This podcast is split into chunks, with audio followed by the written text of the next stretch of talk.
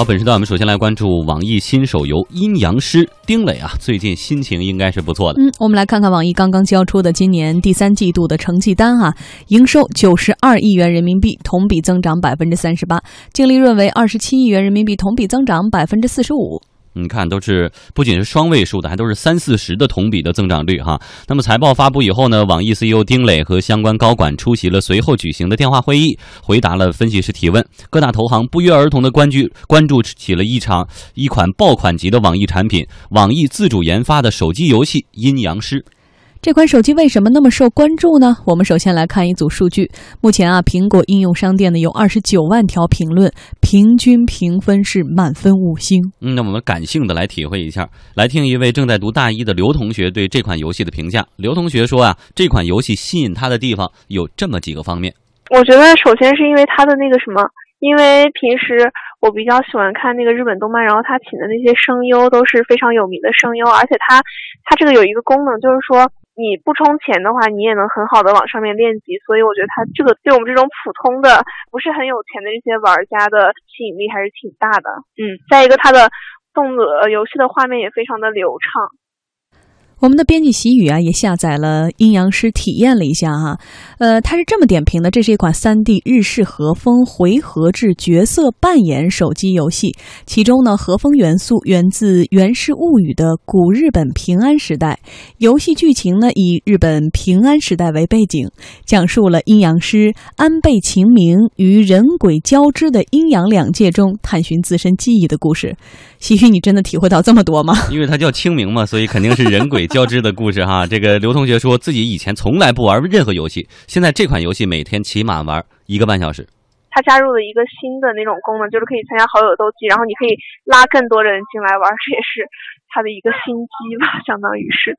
呃，我现在大概每天做那个每日任务的话，大概得要一两个小时吧，每天做那个每日任务。上海交通大学媒体与设计学院讲师魏武辉。目前呢，也是阴阳师的玩家。他觉得说这个游戏本身啊，并没有太多特别之处，但是给朋友之间的交流增加了不少谈资。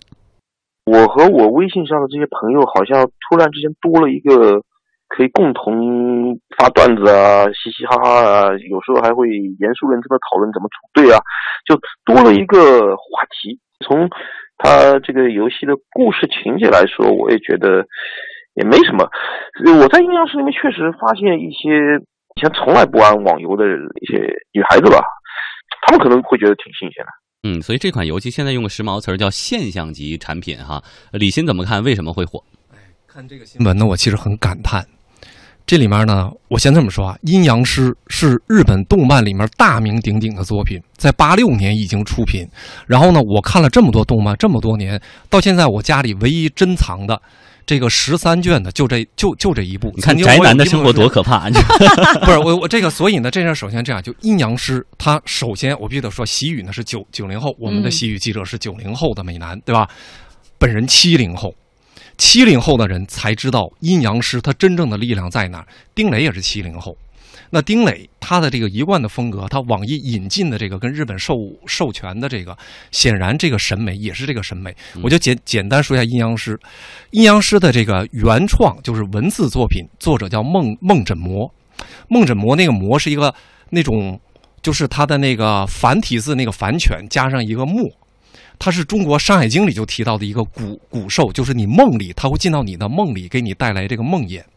所以梦枕魔他那个作品，他好像出了七八卷，什么什么叫生成机啊，风文字就写的非常美。当时翻译出来，他的文字他写的是玄幻的，但文字是翻译过来是琼瑶风格的，你们要看看。然后更厉害的是，后来被一个女性的漫画家叫冈野玲子，冈野玲子画的这个动漫，就本人收藏的这个。所以我今天为什么要专说这个，不说丁磊的那个？因为丁磊的那个。网易做的这个手游已经是这个大 IP，衍生一集又一集的。嗯，冈野玲子当时做的这个阴阳师的这个动呃叫漫漫漫画版，画了十三卷是画的，梦枕魔出了七卷是书的，它那个规格不一样，因为就一个子产品，一个孙产品。哎，它就是一个母产品，就梦枕魔他写的这个母母产品。那刚才咱们探讨，按王山的说法说，我才不会玩，恰恰就是冈野玲子的冈野玲子的这个。这个这个这个漫漫画呢还，不快认错？让让日本的大量的女女性对这个阴阳师的这个这个作品非常痴迷，因为他这阴阳师他是什么风格呢？他为什么定位在平安时代？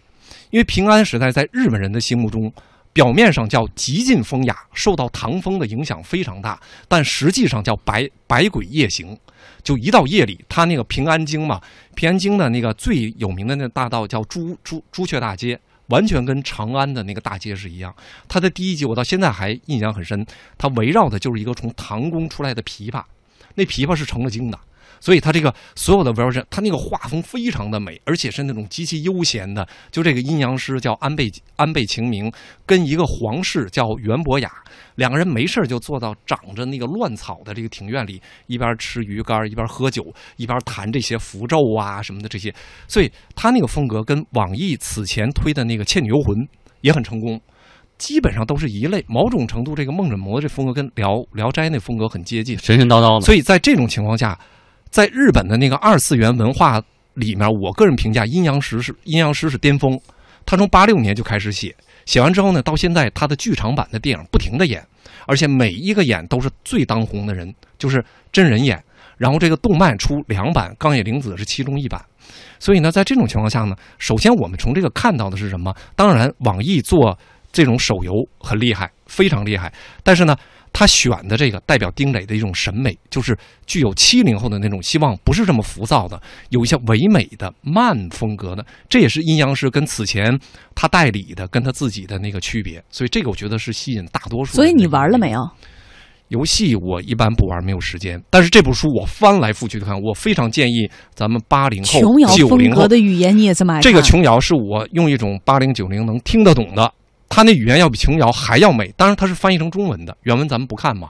你们，我建议它是正规出版的，我们引进的。然后那个画就十十三卷钢野版，真的我很建议看。看完那个再玩这个，我觉得有可能让这个愉悦感会翻倍。嗯，所以说抱着一个大 IP 哈，所以也很好理解现在会出现火爆的情况。那么再来说一说游戏市场，腾讯和网易目前呢是瓜分了国内游戏市场的一半份额。那么对于这种格局，魏武辉也有自己的观点。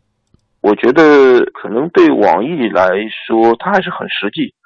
呃，像丁磊这样很实际，因为游戏是赚钱的业务，这个跨跨境电商也是，呃，它并不像微信、像腾讯那样搞微信这种，好像连接一切。但是说实话，连微信本身它怎么挣钱也不知道啊，也不知道。那么，所以网易还是做的比较实实在在业务，而且它依然是在游戏上这个用力很深。不过呢，成也游戏，败也游戏。魏武辉认为说，尽管呢凭借着游戏业务取得了财报上的漂亮成绩，但是由于呢只着眼于单体业务，可能呢会限制网易成为 BAT 那样的平台型公司。不过这并非贬低，只是模式不同而已。其实这个公司啊，你你收入是蛮强的，这个可能市值也很强。但是 BAT 的概念不是光指他们收入很的能力很高，或者是这个市值很高。他们一个非常重要的概念是所谓的这个生态也好，平台也好。我们知道很多人是靠百度活的，在桌面的时代。